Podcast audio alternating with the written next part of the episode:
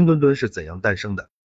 这两天，憨厚可爱的冰墩墩成了全国乃至世界体育迷的宠儿，不仅网上商店卖断货，实体店也排起了长队，网友们甚至用一吨难求来形容其紧俏程度。冰墩墩是怎样诞生的？为何如此受欢迎？一起来听听冰墩墩的设计总执行刘平云的介绍。刘平云，他冰墩墩是中国形象的代表，墩是憨厚友好，用一个词来形容，那就是温暖。温暖能代表中国人的友好和平。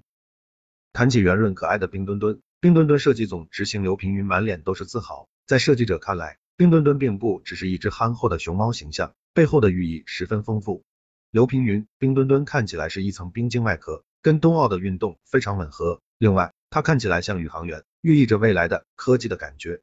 从二零一八年八月开始，广州美术学院教师曹雪、刘平云带领的设计团队就开始了冬奥会吉祥物的设计工作。事实上，最初入围的作品形象并不是现在大家看到的熊猫，而是冰糖葫芦。刘平云后来发现，以冰糖葫芦呈现承载国家形象，感觉还是不太有分量。这个时候，我们就想到尝试把新的元素纳进来。设计团队在保留冰糖葫芦冰壳的情况下，开始了长达七个月的修改，尝试过在冰壳之下更换成老虎、兔子或麋鹿等，最终还是认为国宝熊猫最适合代表中国，并成功将国家速滑馆冰丝带的形象引入到熊猫的头盔上。经过上千次的反复修改，冰墩墩从全球五千八百一十六件作品中脱颖而出。刘平云，我们把冰丝带扣到熊猫脸上去，一扣上去我就说了一句话，我就说天亮了，我们有希望了。因为那个时候已经让熊猫的整个精神面貌焕然一新，它冰墩墩有色彩了，有温暖了。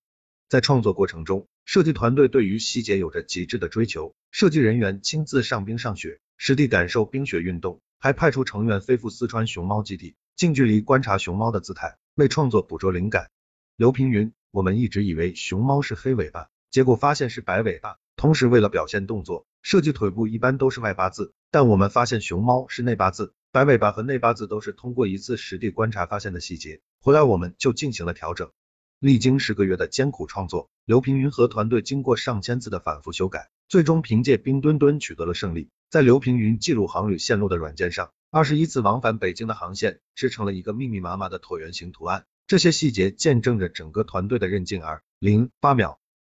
刘平云，我们总的创作时间是十个月，我们叫十月怀胎，经历了二十一次大修改。每一次大修改都要飞北京一次，小调整就更多了。设计方案是上千个，草稿画了上万张，文件更多了，加上三 D 文件，上百 G 都有，整个体量非常大。刘平云提到，冰墩墩与以往熊猫吉祥物之间的关系，既有传统文化的传承，也有新时代新技术的突破和创新。刘平云，一九九零年亚运会的盼盼，二零零八年的福娃晶晶和冰墩墩都是熊猫，所以如何打破传统形式来进行新的设计，确实是难点。我提出的观点就是历史福码和当下福码的聚合。我们把二零二二年定为未来的具有科技感的世界，所以我们冰墩墩的设计就想着在历史福码之下加入一些时代特征。我们把三 D 技术、科技感，把五 G 时代的一些元素加进来，让它具有时代性，这才形成今天具有时代意义的冰墩墩造型。